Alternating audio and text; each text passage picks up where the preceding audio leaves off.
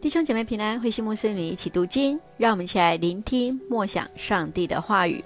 约伯记四十一章第一节到第十一节，上帝掌权。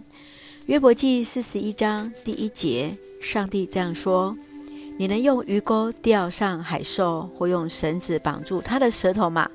你能用绳子穿它的鼻孔，或用钩子穿过它的腮骨吗？他会哀求你释放他。或向你乞怜吗？他会跟你立约，同意永远服侍你吗？你能拿他当小鸟玩吗？你能把他系住给你的幼女玩吗？渔夫们能拿他当货物论价吗？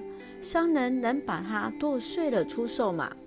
你能用捕鱼的长矛戳穿了他的皮，或用鱼叉刺透了他的头吗？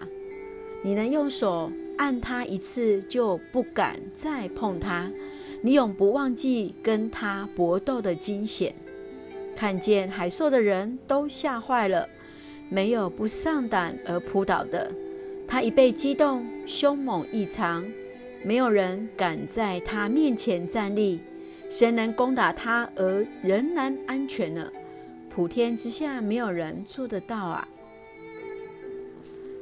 从四十章到四十一章，上帝用了鳄鱼还有河马来比喻那世上的恶者。在现代中文译本当中，他把它翻译为海兽。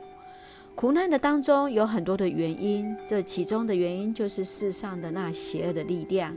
上帝宣告他们不过是上帝他的受造物，上帝依然掌权，而我们没有办法做些什么。我们来看第十一节这样说。普天之下没有人做得到啊！上帝跟邪恶的力量是无限的创造者跟有限的受造者的差异，使人受苦的邪恶力量仍然在上帝的管辖之下。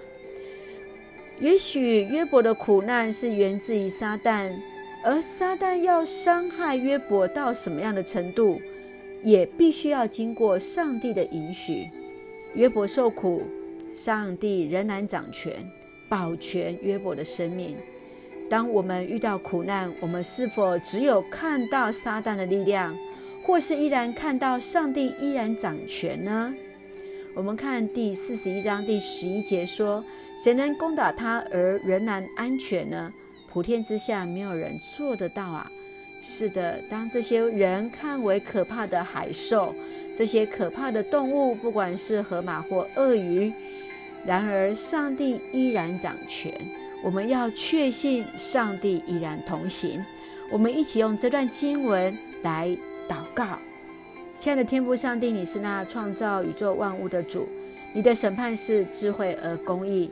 恳求你的圣灵扶持我们当中那软弱受苦的弟兄姐妹，如同你过去如何扶持约伯。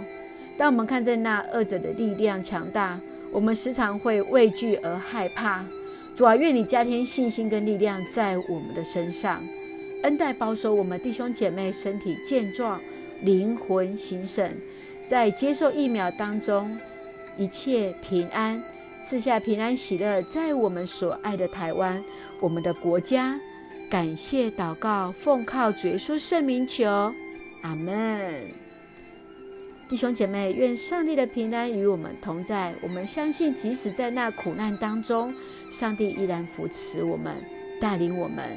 不要忘记了，那那个背者、那个恶者，没有办法超越过上帝。